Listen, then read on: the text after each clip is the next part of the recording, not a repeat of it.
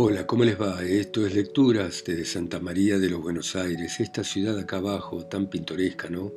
En este continente estrafalario. Y vamos a continuar con esta pintura, esta semblanza que hizo William McCann en su viaje a caballo por la Argentina. Este comerciante, espía, y sigue de la siguiente manera. Hallábame contemplando la escena cuando llegó un carro que se acercó con alguna rapidez tirado por una mula. En el carro había dos ataúdes sin tapas, con sendos cadáveres envueltos en vestidos de lana muy andrajosos. Nadie los esperaba en el cementerio, cosa natural tratándose de gentes pobres, y los sepultureros, un negro y un mulato, sacaron de los carros los cajones sin ninguna ceremonia. Los colocaron sobre unas angarillas y echaron a caminar entre las tumbas. Deseoso de ver cómo enterraban a los pobres, caminé en la misma dirección y encontré a los sepultureros de vuelta con los ataúdes vacíos. Seguí entonces al extremo del cementerio hasta un terreno donde crecían hierbas y ortigas en libertad. Los cadáveres, apenas cubiertos con sus vestidos de lana, habían sido arrojados a un ancho foso que se mantiene siempre abierto y dejados allí sin ninguna ceremonia religiosa. Una tarde que paseaba por la Alameda al anochecer, advertí que la playa tomaba un aspecto fantástico. Era debido a las luces distintas emitidas por innúmeros faroles de que se sirven los bañistas. El cuadro resultaba muy pintoresco. Aquí un grupo familiar se desvestía para ponerse las ropas de baño más allá otro grupo que salía del agua se ocupaba en buscar sus prendas de vestir entre las rocas o sobre la playa de arena. Cientos de personas de todas clases y edades se bañaban. Hombres, mujeres y niños aparecían mezclados con gran alegría y la superficie se agitaba con esa multitud de bañistas que ponían una nota de alegría. En todo se observaba, sin embargo, el mayor decoro. Me senté bajo un árbol para disfrutar de la brisa nocturna al claro de luna. Los bañistas que volvían a la ciudad pasaban junto a mí. Las mujeres llevaban amplios vestidos y los cabellos sueltos cayendo sobre las espaldas. Las largas guadejas negras como ala de cuervo flotaban al suave soplo de la brisa. Regresé a Buenos Aires después de mi primer viaje precisamente cuando Lord Howden, embajador británico, había llegado de Inglaterra para ofrecer términos de avenencia con el gobierno. Infortunadamente su misión fracasó y después de una corta residencia en Buenos Aires se hizo la vela para Río de Janeiro. A su partida, la opinión pública estaba muy agitada y se hacían conjeturas sobre las probables causas y consecuencias de esa actitud. En tales momentos, una sombra cualquiera se miraba como una realidad y de una cuestión insignificante se hacía una montaña. Ocurrió así que, en el debate de la sala de representantes, uno de los oradores habló de mi viaje como de una empresa organizada por el gobierno inglés para recoger información que pudiera servir al Lord Howden. Este rumor tan infundado como ridículo me molestó mucho y me hizo temer por la suerte de mi proyectado viaje al norte, porque es de saber que el discurso del sabio representante apareció en la Gaceta. En suma, vine a ser mirado como una especie de espía y en tales condiciones no consideré prudente aventurarme hasta las provincias lejanas. Estaba a punto de abandonar mi acariciado proyecto cuando el general Rosas, sabedor del trance en que me encontraba, me invitó a visitarlo en su quinta. Como esta inesperada deferencia me abría la posibilidad de proseguir mi viaje con seguridad, acepté muy complacido la invitación. De entonces acá, la fortuna ha vuelto la espalda a Rosas, pero esto no es razón para que yo modifique las notas que entonces escribí sobre el hombre que ha gobernado por tanto tiempo como dictador en la República Argentina. No tengo por qué acusar ni tampoco defender al general Rosas, pero desde que éste cayó del poder, Siento la obligación de registrar las opiniones que entonces formé y conservé hasta ahora con toda conciencia sobre su carácter y sus actos de gobierno. Hago esto confiadamente porque tengo la seguridad de que los hechos que están ahora ocurriendo en la República Argentina harán nueva luz sobre el gobierno de Rosas, a quien solamente pueden juzgar aquellos que conocen el país y el pueblo que gobernó. Cuando me presenté de visita en su residencia, encontré reunidas bajo las galerías y los jardines a muchas personas de ambos sexos que esperaban despachar sus asuntos. Para todo aquel que deseaba llegar hasta el general Rosas en carácter extraoficial, la hija del dictador, doña Manuelita, era el intermediario obligado. Los asuntos personales de importancia, confiscaciones de bienes, destierros y hasta condenas de muerte, se ponían en sus manos como postrera esperanza de los caídos en desgracia. Por su influencia benigna y excelente disposición para con su padre, doña Manuelita era para Rosas, en cierto sentido, lo que la emperatriz Josefina fue para Napoleón. En la casa del general Rosas se conservaban algunos resabios de usos y costumbres medievales. La comida se servía diariamente para todos los que quisieran participar en ella, fueran visitantes o personas extrañas. Todos eran bienvenidos. La hija de Rosa presidía la mesa y dos o tres bufones, uno de ellos norteamericano, divertían a los huéspedes con sus chistes y agudezas. El general Rosas raramente concurría. Cuando aparecía por allí su presencia era señal de alegría y regocijo general. En esos momentos se mostraba despreocupado por las cuestiones de gobierno, pero no participaba de la mesa porque hacía una sola comida diaria. La vida de Rosas era de interrumpida labor. Personalmente despachaba las cuestiones de Estado más nimias y no dejaba ningún asunto a la resolución de los demás si podía resolverlo por sí mismo. De ordinario pasaba la noche sentado a su mesa de trabajo. A la madrugada hacía una ligera refacción y se retiraba a descansar. Una vez me dijo doña Manuelita que sus preocupaciones más amargas provenían del temor de que su padre se acortara la vida por su extrema contracción a los negocios públicos. El general Rosas desciende de una antigua familia española. Su padre era coronel del ejército y él mismo, desde edad temprana, se sintió inclinado a la milicia.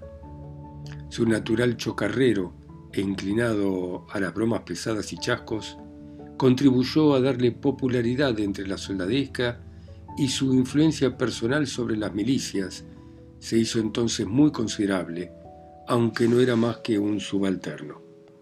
Como hacendado supo ganarse las voluntades del paisanaje y aventajaba a todos los gauchos en alardes de prontitud y destreza, en domar potros salvajes y en tirar el lazo, acreditándose también como un excelente administrador de estancias. Durante toda su carrera se hizo notar siempre por sus cualidades de administrador y su arte especial para captarse las simpatías de los que lo rodeaban hasta obtener su confianza, así como la segura obediencia de todos aquellos que servían bajo sus órdenes. Mi primera entrevista con el general Rosas tuvo lugar en una de las avenidas de su parque, donde, a la sombra de los sauces, discurrimos por algunas horas. Al anochecer me llevó bajo un emparrado y allí volvió sobre el interminable tema político. Vestía en esta ocasión una chaqueta de marino, pantalones azules y gorra. Llevaba en la mano una larga vara torcida. Su hermoso rostro rosado, su aspecto macizo, es de temperamento sanguíneo, le daban el aspecto de un gentilhombre de la campaña inglesa tiene cinco pies y tres pulgadas de estatura y 59 años de edad. Refiriéndose al lema que llevan todos los ciudadanos, Viva la Confederación Argentina, mueran los salvajes unitarios, me dijo que lo había adoptado contra el parecer de los hombres de alta posición social, pero que en momentos de excitación popular había servido para economizar muchas vidas, que era un testimonio de confraternidad y como para afirmarlo me dio un violento abrazo. La palabra mueran expresaba el deseo de que los unitarios fueran destruidos como partido político de oposición al gobierno. Era verdad que muchos unitarios habían sido ejecutados, pero solamente porque 20 gotas de sangre derramadas a tiempo evitaban el derramamiento de 20.000. No deseaba, dijo, ser considerado un santo, ni tampoco que se hablara mal de él, ni buscaba ninguna clase de alabanzas. Aludiendo a mis propósitos de viajar a través de las provincias y juzgar por mí mismo el estado del país, expresó que todo lo que él deseaba y lo que deseaba el país entero era que se hablara con positiva verdad. No era él hombre de secretos, hablada la faz del mundo, y aquí sirvió con orgullo, echó la gorra hacia atrás y levantó la frente como diciendo, yo desafío al mundo todo. Volviendo a la intervención de Lord Howden, Rosa se mostró asombrado de que Inglaterra hubiera olvidado a tal punto su propio interés para darse la mano con Francia en una cruzada contra la República Argentina, enajenándose las simpatías del pueblo que siempre fueron mayores por los ingleses que por los franceses. Me hizo presente que el reconocimiento de la independencia de la República Argentina por la Gran Bretaña 15 años antes de que lo hiciera Francia, había despertado en el pueblo argentino sentimientos de gratitud hacia Inglaterra, y observó que el carácter de los ingleses era más abierto y sus costumbres más morales que la de los franceses. Luego se extendió sobre las ventajas que ofrecía el país para la emigración de todo el excedente de población de Gran Bretaña y habló de la inmejorable situación en que colocaba a los emigrantes el Tratado de 1825, por el cual, en realidad, gozaban de mayores ventajas que los nativos. Al referirse a la misión de Mr. Hood, advirtió que el gabinete de Londres decía no abrigar ningún interés ni propósito egoísta, no obstante lo cual los franceses habían omitido la palabra egoísta y él consideraba esto muy significativo, porque Francia tenía designios ulteriores en favor de ciertos miembros de su familia real con relación a estos países. Todo lo que estas repúblicas necesitan, continuó, es intercambio comercial con alguna nación fuerte y poderosa como Gran Bretaña, que en recompensa de los beneficios comerciales podría beneficiarlos con su influencia moral. Solo esto querían y nada más.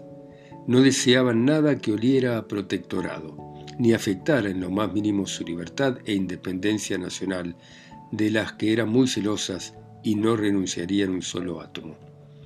Este sentimiento lo exteriorizó vigorosamente en su lenguaje y ademanes. Al terminar la frase, apretó el dedo pulgar de la mano derecha contra el dedo índice, como si tomara un pelo entre las uñas y como diciendo, no, ni tanto como esto. Como siguiéramos caminando por el parque, levanté la vista y observó las refacciones de albañilería que se hacían ante nosotros. Alguien podría preguntar, me dijo, ¿por qué se edificó esta casa en estos lugares? Él la había edificado con el propósito de vencer dos grandes obstáculos, ese edificio empezó a construirse durante el bloqueo francés. Como el pueblo se encontraba en gran agitación, había querido calmar los ánimos con una demostración de confianza en un porvenir seguro. Erigiendo su casa en un sitio poco favorable, quería también dar a sus conciudadanos un ejemplo de lo que se podía hacer cuando se trataba de vencer obstáculos y se tenía la voluntad de vencerlos. Había notado mi desconfianza en punto a la seguridad personal de que podría gozar en mi proyectado viaje al norte. Reconoció que era muy natural, puesto que me aprestaba a visitar regiones que los ingleses habían asolado y donde sin duda existiría alguna indignación contra los extranjeros. Pero me dio la seguridad de que ninguno de ellos sería insultado ni molestado, porque el gobierno había impartido órdenes estrictas a este respecto refiriéndose a los representantes que miraron con desconfianza mis investigaciones, me dijo él, en cierto sentido, se alegraba de lo ocurrido porque eso probaba que los miembros de la sala tenían el coraje de decir lo que pensaban siempre que no hicieran ataques de carácter personal.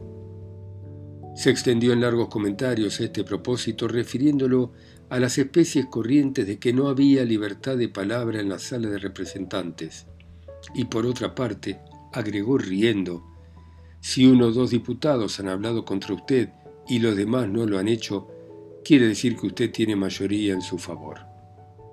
Sí, con todo, yo me encontraba decidido a dar un galope a través del país de unas mil o dos mil millas, lo cual ni me lo aconsejaba ni me lo desaconsejaba. Me ofrecía todas las facilidades que yo quisiera, y con ello cumplía un acto de justicia corriente, porque había dado facilidades semejantes a otros individuos. El trato del general Rosas era tan llano y familiar como muy luego el visitante se sentía enteramente cómodo frente a él. La facilidad y tacto con que trataba los diversos asuntos ganaban insensiblemente la confianza de su interlocutor. El extranjero más prevenido, después de apartarse de su presencia, sentía que las maneras de ese hombre eran espontáneas y agradables. Me relató varios episodios de su vida juvenil. Me dijo que su educación había costado a sus padres unos 100 pesos, pero que solamente fue a la escuela por espacio de un año. Su maestro le solía decir, don Juan, usted no debe hacerse mala sangre por cosas de libros. Aprenda a escribir con buena letra, su vida la va a pasar en una estancia no se preocupe mucho por aprender. La hija de Rosas, que posee grandes atractivos, dispone de muchos recursos para cautivar a sus visitantes y ganar su confianza. En una de mis visitas a la casa, como su padre se encontraba ocupado, montó enseguida a caballo y juntos nos echamos a galopar a través del bosque. Era una excelente amazona y me dejaba atrás con tanta frecuencia que hasta se me hacía imposible espantarle los mosquitos del cuello y brazos como me lo ordenaba la cortesía. Ya anochecido, se nos reunió Rosas y continuó hablando de política hasta la medianoche. Mientras nos paseábamos por los corredores del patio, doña Manuelita vino corriendo hacia su padre y rodeándole el cuello con sus brazos lo reconvino cariñosamente por haberla dejado sola y por quedarse hasta esas horas en el frío de la noche. Llamaron entonces a un empleado de la casa para que me hiciera compañía hasta la ciudad, y antes de que yo montara a caballo, doña Manuelita corría a buscar una capa de su padre insistiendo luego en que me la pusiera para abrigarme, porque amenazaba un viento pampero. Consigno ahora estos rasgos de carácter con mucha complacencia y sin darle más importancia de la que tienen, en la esperanza de que puedan contribuir a disipar en algo la espesa nube de prejuicios que oscurece la reputación del general Rosas y de su hija en la adversidad. Bueno, muy bien, dejamos por ahora esta semblanza de Macán en este viaje a caballo por Argentina. Los fanatismos siempre me han llamado la atención, los fanatismos de todo tipo, los fanatismos por cuadro de fútbol, por artistas, pero nunca ha dejado de sorprenderme el fanatismo político. Tal vez por eso vuelvo sobre la figura de don Juan Manuel de Rosas, este dictador sangriento, que concitó tanto amor como odio de uno y otro lado. Muchas gracias por escuchar a William McCann ustedes en sus países, ciudades, continentes, islas o pueblos, a través de mi voz acá sola y lejos, en Santa María de los Buenos Aires. Chao, hasta mañana.